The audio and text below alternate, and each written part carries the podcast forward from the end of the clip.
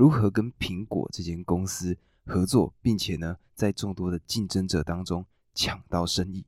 这个呢，是我今天青年大日志想要分享的一个主题。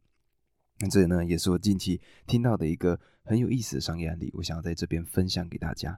那么当时是贾伯斯还在世的时候，也就是 Apple 三 G、Apple 四的那个年代。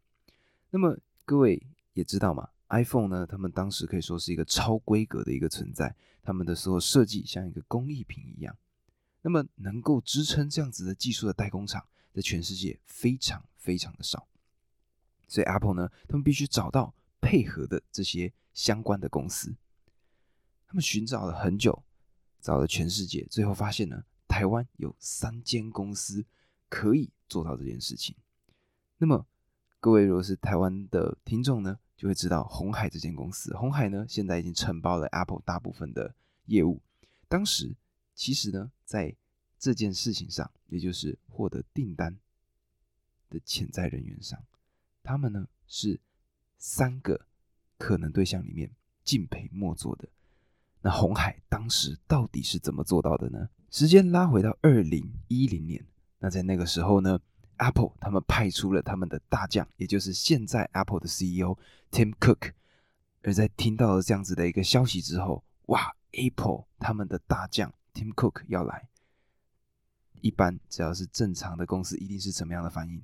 绝对是董事长。亲自出来接待他们，所以呢，在当时桃园机场的时候，就可以看到有三间公司，他们一同来到了接机的这个出口。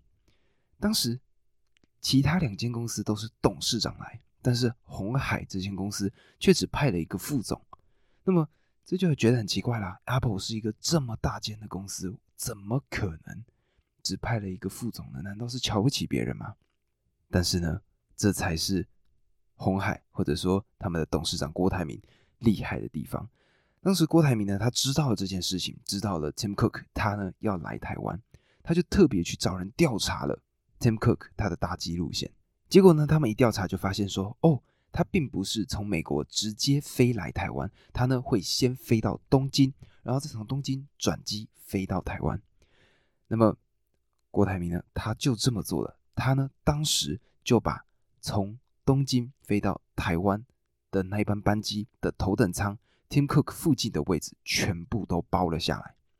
所以当时呢，Tim Cook 他呢从东京准备要飞去台湾的时候，一上飞机，哎，郭台铭本人他呢就亲自坐在那个地方。两个人呢就在飞机上聊了很多很多，包括说他们设厂的一些相关的事宜啊，工厂上的一些其他的规划，还有说技术上的一些细节。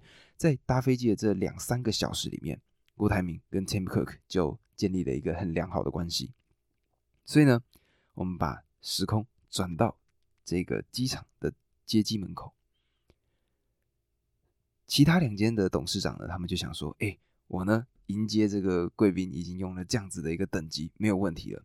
就不知道的事情是，自动门一打开的时候，Tim Cook 他走了出来，而旁边则是郭台铭。